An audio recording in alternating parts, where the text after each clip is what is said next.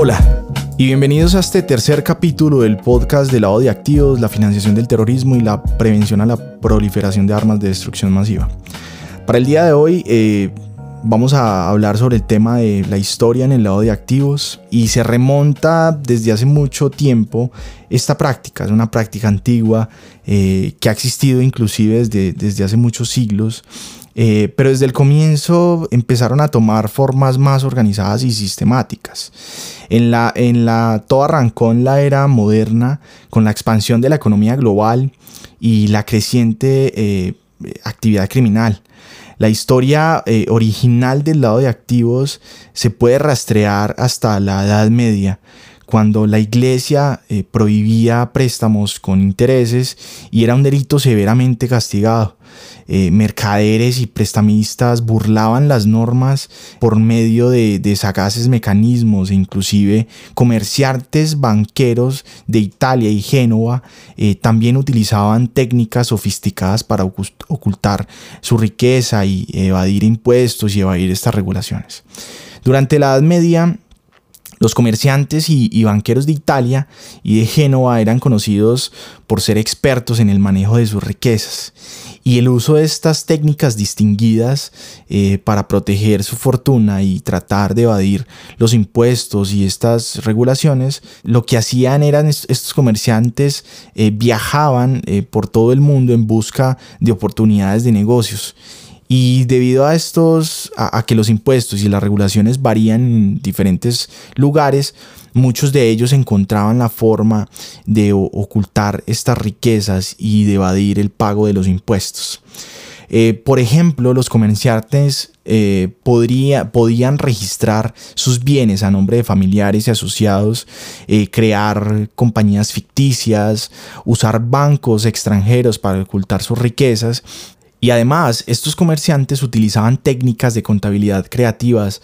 para disfrazar ingresos y gastos, lo que permitía presentar una imagen falsa de sus finanzas a las autoridades.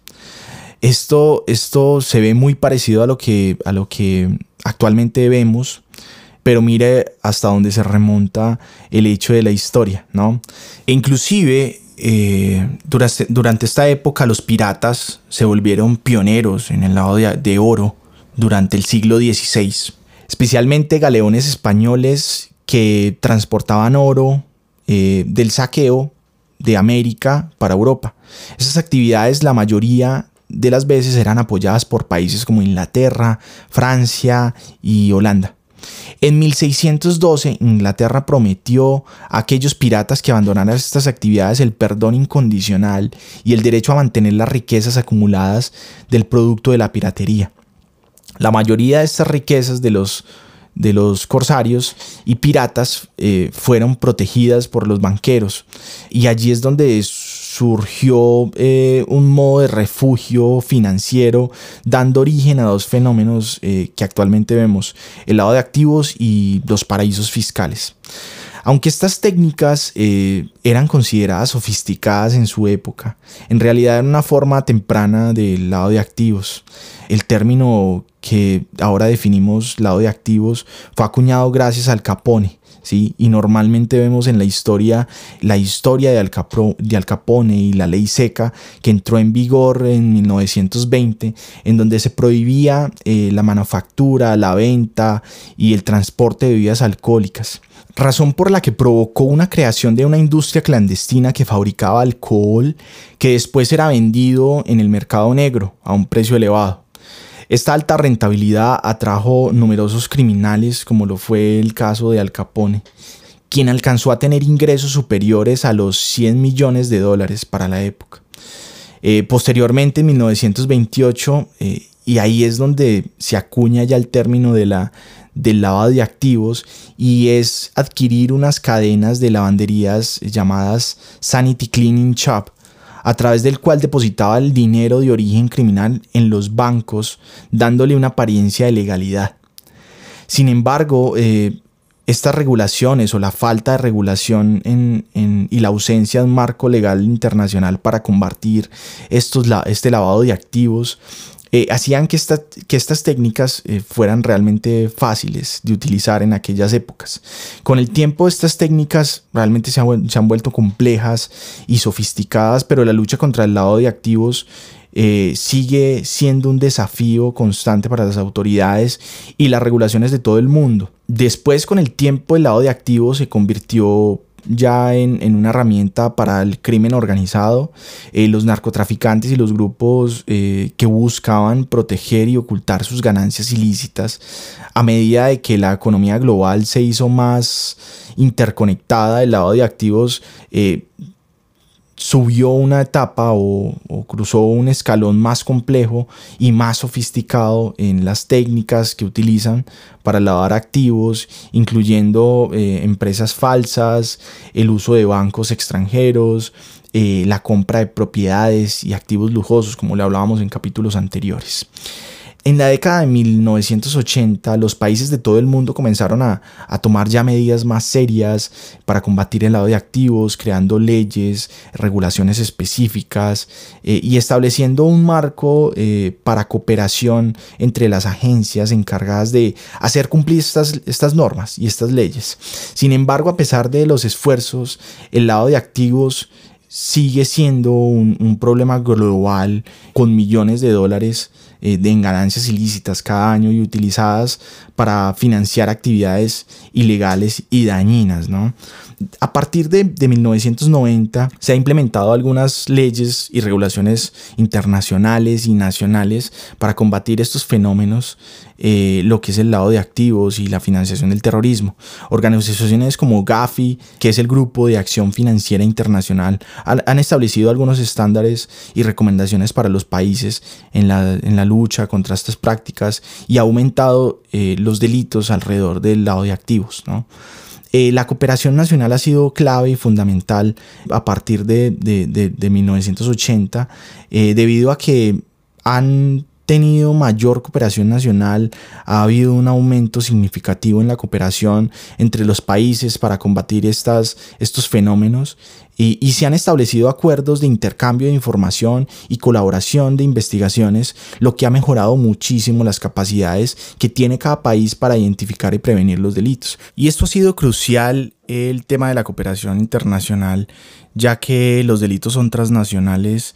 y con esto se logra una mayor identificación de estas prácticas y lograr que estas prácticas sucumban. Otro de los puntos cruciales que ha ayudado muchísimo en la década del siglo XX son los avances tecnológicos. Los delincuentes han encontrado nuevas formas de lavar activos. Eh, por lo tanto, se han producido constantes evoluciones de las técnicas utilizadas y lo que ha llevado a la necesidad de actualizar y adaptar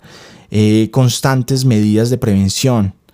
Obviamente las sanciones y las listas restrictivas han tenido esfuerzos eh, para prevenir eh, estas, estas mutaciones y han llevado a creaciones de listas restrictivas como la lista OFAC, pero la lista OFAC no es simplemente una lista, es una oficina en Estados Unidos. Estas, esta lista lo que ayuda es prohibir transacciones en estados o entidades involucrados con Estados Unidos. Y por último, ha ayudado muchísimo eh, una mayor conciencia global. Creo que la sociedad general ha adquirido una mayor conciencia frente a estos riesgos eh, asociados al lado de activos y esto ha ayudado muchísimo a una colaboración entre el sector público y el sector privado, así como lograr identificar y lograr eh, excluir estas prácticas y estos individuos que realizan estas prácticas ha sido una ayuda para que no siga propagándose. Estos son algunos de los acontecimientos eh, que marcan la historia del lado de activos eh, para lograr entender un poco más sobre el tema y de cómo funciona, podemos remitirnos algunas series o algunas recomendaciones